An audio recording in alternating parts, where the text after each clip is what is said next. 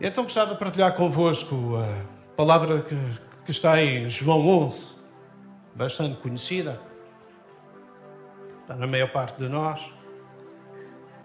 Começar no versículo 1, vamos terminar no versículo 35. É um, é um texto longo,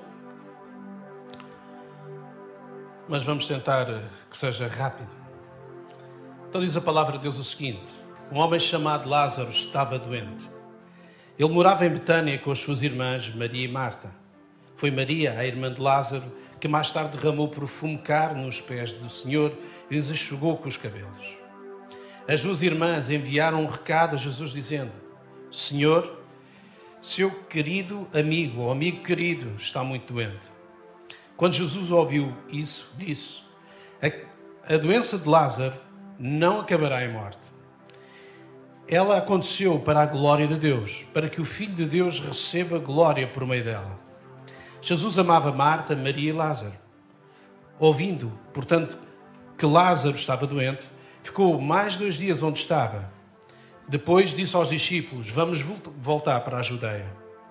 Os discípulos se opuseram, dizendo: Rabi, apenas alguns dias atrás o povo da Judeia tentou apedrejá-lo. Ainda assim o Senhor vai voltar para lá? Jesus respondeu: Há 12 horas de claridade todos os dias. Durante o dia, as pessoas podem andar com segurança. Conseguem enxergar, pois têm a luz deste mundo. À noite, porém, correm o risco de tropeçar, pois não há luz.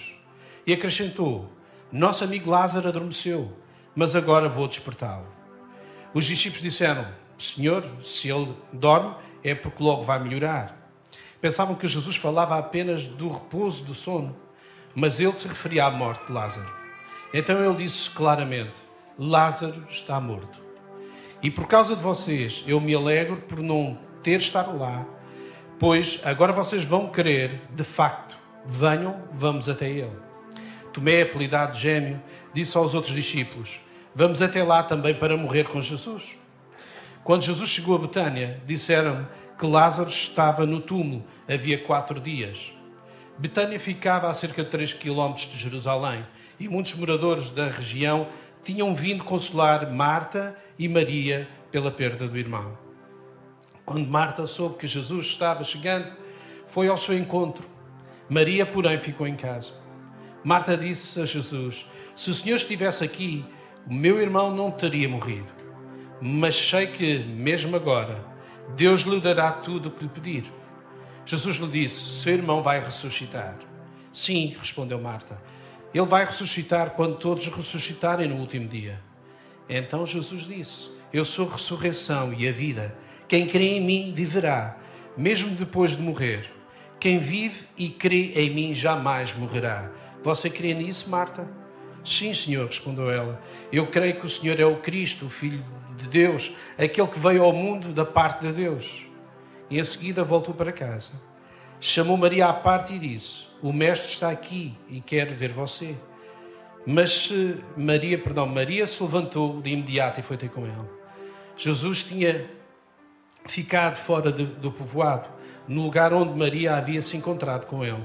Quando as pessoas que estavam na casa viram Maria sair apressadamente, imaginaram que ela ia ao túmulo de Lázaro chorar e a seguiram. Assim que chegou ao lugar onde Jesus estava e o viu, caiu aos seus pés e disse: Se o Senhor estivesse aqui, o meu irmão não teria morrido. Quando Jesus viu Maria chorar e o povo também, sentiu profunda indignação e grande angústia. Onde vocês o colocaram? perguntou. E eles responderam: Senhor, venha e veja. Jesus, Jesus chorou. As pessoas que estavam por perto disseram: Vejam como ele o amava. Outros, porém, disseram: Este homem curou um cego, não poderia ter impedido que Lázaro morresse? Jesus, sentindo-se novamente indignado, chegou ao túmulo, no, ao túmulo, peço perdão. Jesus, sentindo-se novamente indignado, chegou ao túmulo, uma gruta com uma pedra fechando a entrada. Rolem a pedra para o lado, ordenou. Senhor, ele está morto há quatro dias disse Marta, a irmã do falecido. O mau cheiro será terrível. Jesus respondeu: Eu não disse que se você cresce, veria a glória de Deus? Então rolaram a pedra para o lado. Jesus olhou para o céu e disse: Pai, eu te agradeço porque me ouviste. Tu sempre me ouves, mas eu disse isso por causa de todas as pessoas que estão aqui, para que elas creiam que tu me enviaste. Então Jesus gritou: Lázaro, venha para fora.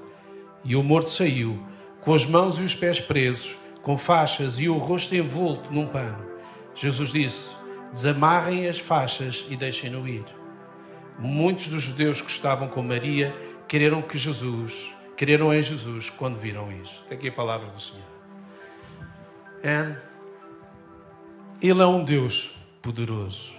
E deixe-me dizer que, antes daqui poder abordar, aqui neste texto, vamos falar sobre, o, sobre três pontos no texto, daquilo que lemos do texto, daquilo que entendemos do texto.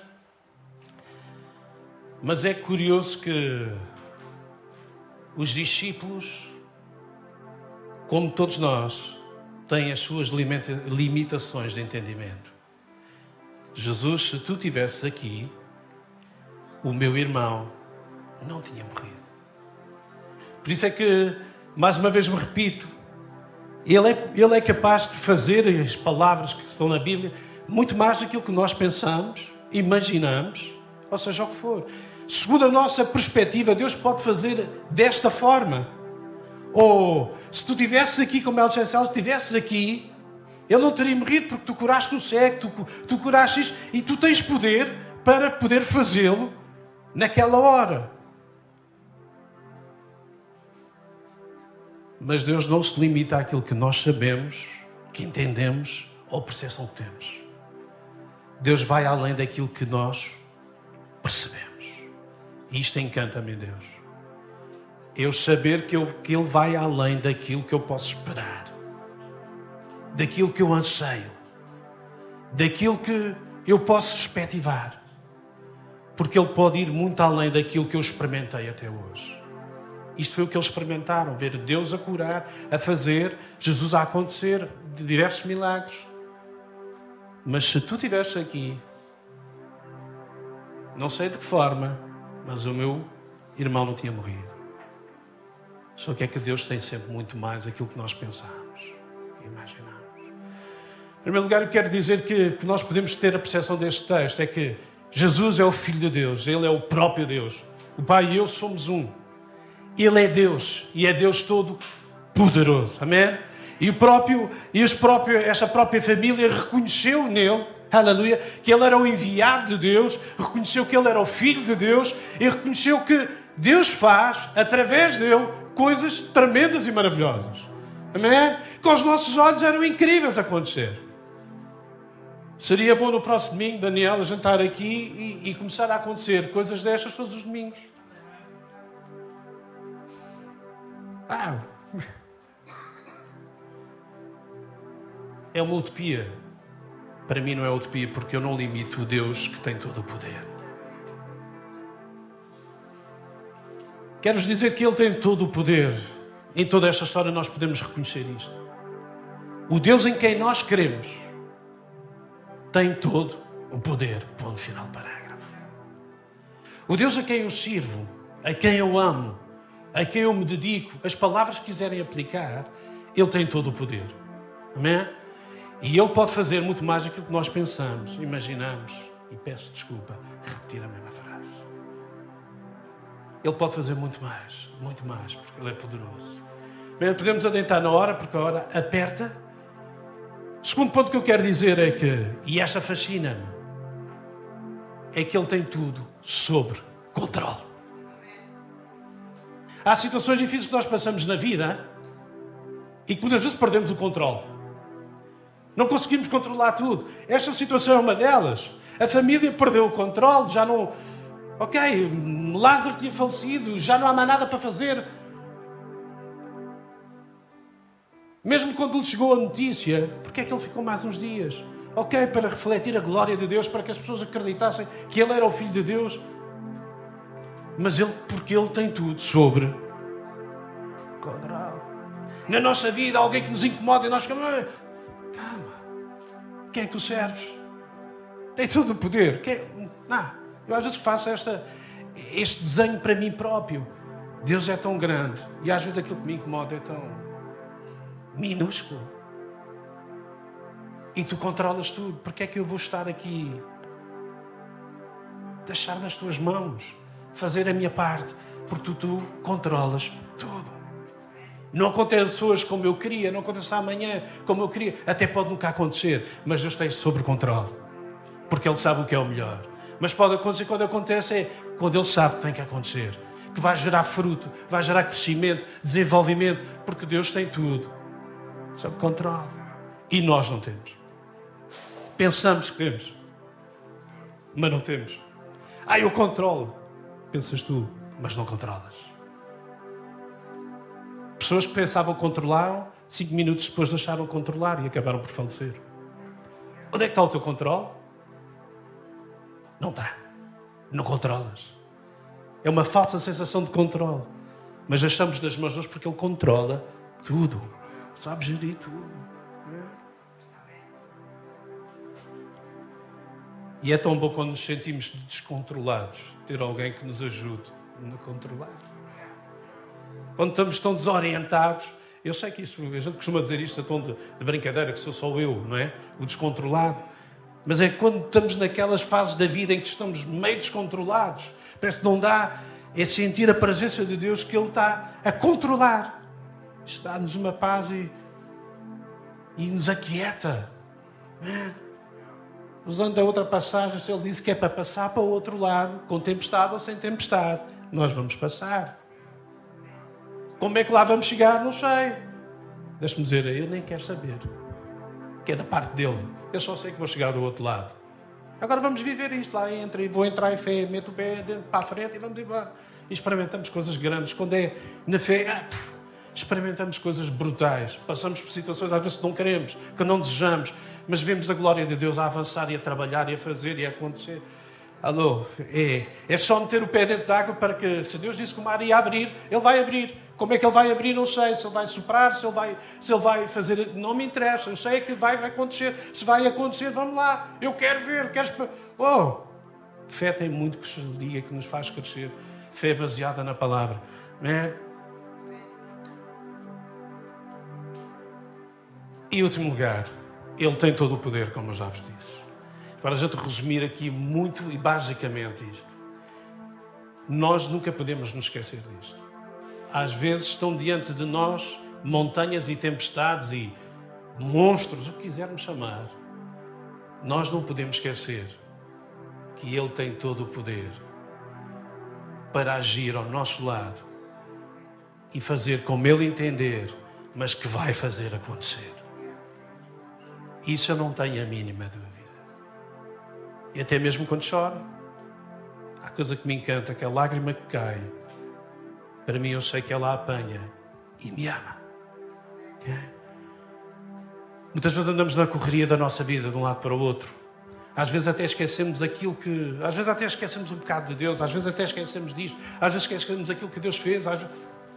Mas vezes, temos, muitas vezes temos que parar e lembrar que Ele é poderoso ele nos ama de uma forma que não acaba, que não esgota. E Ele estará sempre connosco. Tem poder para fazer tudo aquilo que nós pensamos ou imaginamos, ou ir muito mais além. Acho que eu queria deixar convosco, neste tempo que me resta, e dizer que mesmo no meio da tempestade, vamos fechar os olhos e vamos estar com Ele e pensar nele e orar com Ele, porque Ele controla todas as coisas. Não há um til, não há nada que seja omitido, não há uma palavra que ele não diga que não vai ser realizada. Não há nada. Eu costumo dizer o que ele falou no universo é ponto final, parágrafo e não muda. Vai acontecer. Já só que nós pudéssemos inclinar as nossas cabeças rapidamente. Pai, obrigado, Senhor, pela tua palavra palavra que ela pode produzir frutos em nós. Espírito Santo Deus assiste, rega, Senhor, a palavra no nosso coração para que ela cresça, ela possa nos fortalecer, fazer crescer, desenvolver. Mesmo no meio da tempestade, nós sabemos que podemos confiar em Ti. A nossa vida pode estar um caos. A nossa vida até pode estar fora, até podemos nem te conhecer, mas se nós entregarmos a nossa vida nas Tuas mãos, Sabemos que nos irás ajudar, nos irás cuidar, nos irás fazer aquilo que nós, que nós mais desejamos, Senhor. E acima de tudo, Senhor, dar-nos a salvação tremenda que cada homem e cada mulher precisa. Porque muitas vezes perdidos estamos, no meio das situações. Precisamos do auxílio, da mão, daquela mão poderosa. Nós precisamos entregar a nossa vida nas mãos dele. Amém? Para que ele possa controlar, possa dirigir, possa fazer e experimentarmos o que ele tem para nós. E ele deseja e anseia controlar contigo, comigo, a nossa vida, uma forma de sociedade, de parceria. Aleluia. E dar-te essa salvação tremenda. Pensa nisso nesta manhã. Que a palavra de Deus possa criar fome e sede no teu coração.